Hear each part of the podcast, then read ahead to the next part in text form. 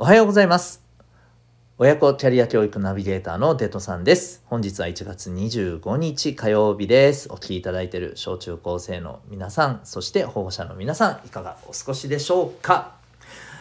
えーと、今日はまず最初にですね、あの、本当に、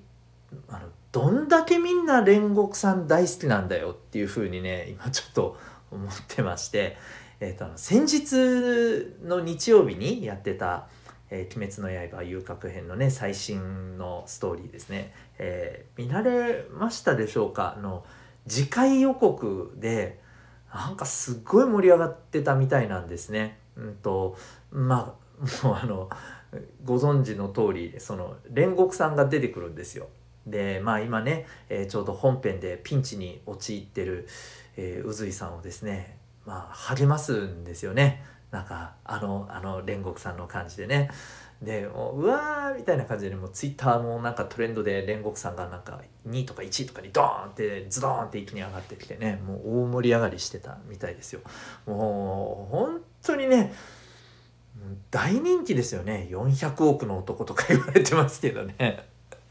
いやーなんかねちょっと宇髄さんがあの不憫だなと思いつつ私結構ね個人的にはね煉獄さんも嫌じゃないんですけど僕宇髄天元の方がすごいなんかね個人的にはねああなんかいいよなーなんて思いながらねまあ遊郭編を楽しんで見てるんですがまあはいさすが煉獄さんっちゅうね感じのお話でございます。えーと、じゃあですね、この今日からまたちょっとこうご紹介する方をですね、またちょっと新しい方としてね、えーお伝えしていきたいなと思うんですが、えっと、皆さん、あの、Google でですね、沖縄ママベビーシッターでご検索いただくとですね、トップの方に、えー沖縄のママにね、えベビーシッターをということで、えークラウドファンディングのこう、はいえー、とサイトがですねトップに上がってくると思うんですね、えー実はこの、えークラファンを今ね挑戦されている方が、えー、正午ベビーシッターの施設長のですね新垣正吾さんという方であの面識が僕もねある方なんですけど本当にね情熱がある方でですね今精力的に、えーベビーシッターの活動というのをですね沖縄の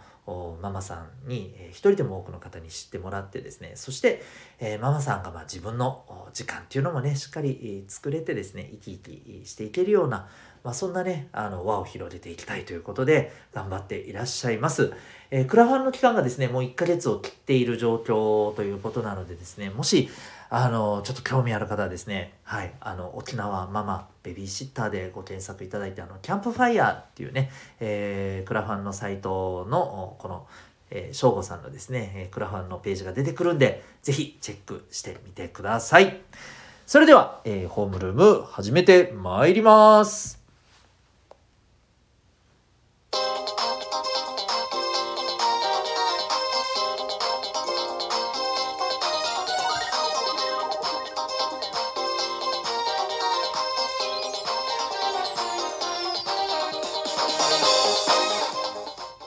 皆さん、日々行動してますか？小中高生の生きる力ジオホームルームでございます。お相手は私、強みをコーチングで伸ばす親子キャリア教育ナビゲーターのデトさんです。おうち、学校とは違う学びと自分の居場所が得られるオンラインコミュニティ民学も運営しております。この番組では小中高生の皆さんに勉強や将来、人間関係の悩み解決に役立つ情報、そして日常がちょっぴり楽しくなるエピソードもシェアしております。また、ホームルーム以外の放送では、10年後社会に出るのが楽しみになる、そんな目標で、聞くだけ生きる力の授業というものもお届けしております。こちらの方では、月額たったの800円で、社会で成功し、人生を楽しんでる人がやっている習慣、人間関係が楽になる心理学、お金、仕事に強くなる知識、自分で学ぶスキルなど、学校では勉強することができない、でも社会に出たら必要とされる、そんなテーマを聞き放題で学ぶことができる放送となっております。小中高生の皆さんはもちろん、お母さんお父さんと一緒に聞いていただいてもお役立ちいただけるお得な内容となっておりますので、えー HR と書いた、えーこの頭の方がですね、はい、HR と書いたもの以外の放送も聞いてみてください。えー最初の何分かですね、聞くことができると思います。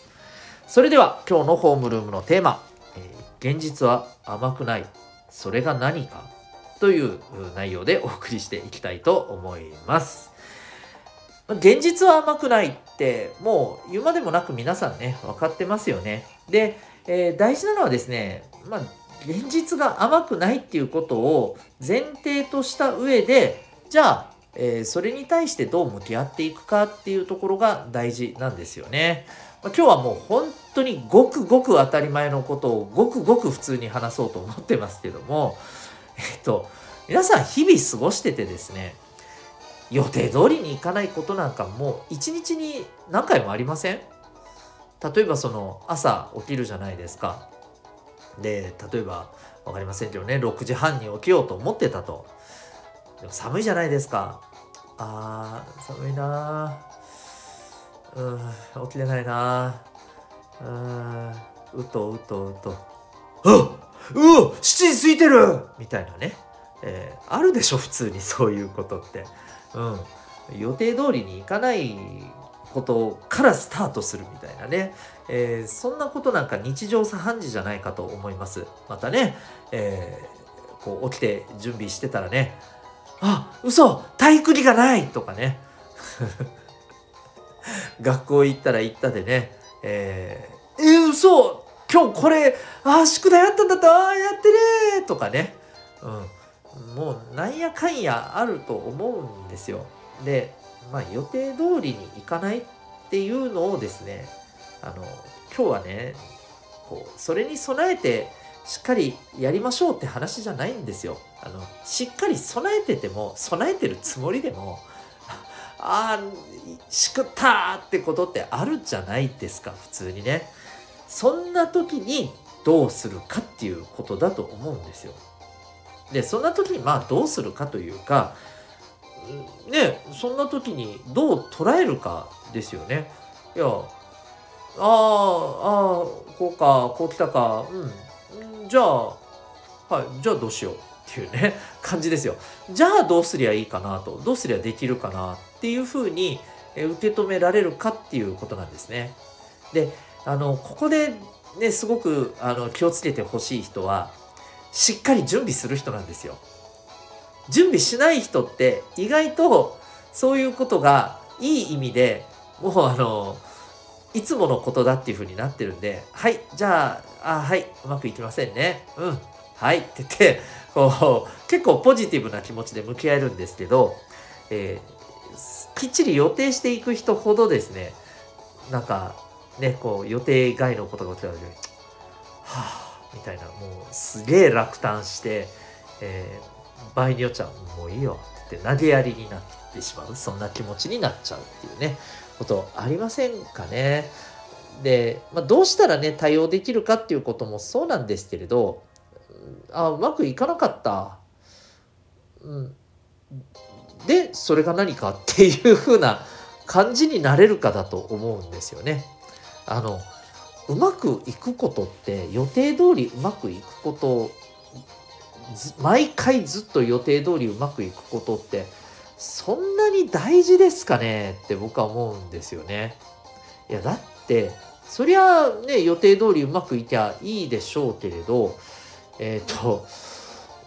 なんかそれって面白くないじゃないですか。前にも話したと思いますけど例えばさ皆さん好きで見てるドラマとかさ漫画とかアニメってさ全部予定通りにさあの何一つ狂いもなく予定通り行くお話ってあります？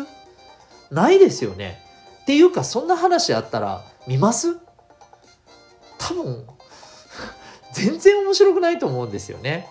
でこれがね人事だったら多分ねあの面白く見れるよとそりゃ。でも自分に置き換えたらそれは話は別だと。自分は何一つ起き何一つ予定が狂うことが起きずに、えー、行くことが大事なんだってもしかしたら思う人もいるかもしれませんけどまあ今日のテーマ思い出してね。現実は甘くないんですよだから。だからこそあの漫画の世界とある意味一緒ですわ。はい、うん、うまくいきません。逆境に陥りますそれが当たり前です、えー、でそれが何かって言って受け止めていけることがねやっぱ大事だと思いますじゃあここまで聞いてねいやまあはいはい分かったよと言いたいことは分かったとでもね、そんな口で言うほどできりゃそんな苦労せんわと。そういうふうにね、思ってますよね。そうですよね。そうなんです。そう簡単にはいかないんですよ。じゃあ、予定通りうまくいかないことをどう捉えるか。そこはですね、えー、このホームルーム以外の放送でですね、えー、人間関係が楽になる心理学とかですね、えー、成功している人がやっている習慣とかこういったところでですね、まあ、そんな状況に対してじゃあどう向き合っていくかそのポイントコツっていうものをですねお伝えしております。興味ある方はですね是非チェックしてみてください。ということで今回は現実は甘くない。それが何か？というテーマでお送りいたしましたはい私デトさんが運営しているオンラインコミュニティ民学、えー、こちらの方も気になる方はチェックしてみてください。24時間使える実習室、オンラインの実習室、えー、時々コーチが入ってきて、塾のように質問や相談もできます。また、週1回、えー、学校では学ぶことができないようなテーマを、え学ぶ、えオンラインの授業、きる力の授業というものをやっております。この間はですね、えっ、ー、と、自分の価値観というものを知ろうみたいなね、えー、テーマでお送りいたしました。えー、毎週ですね、テーマをいろいろ変えて、えやっています。そして無料体験も可能でございます。えそんなところも含めてですね、えこのコメント欄にあるウェブサイトへのリンク、そこからですね、見ていただければ確認できます。気になる方はチェックしてみてください。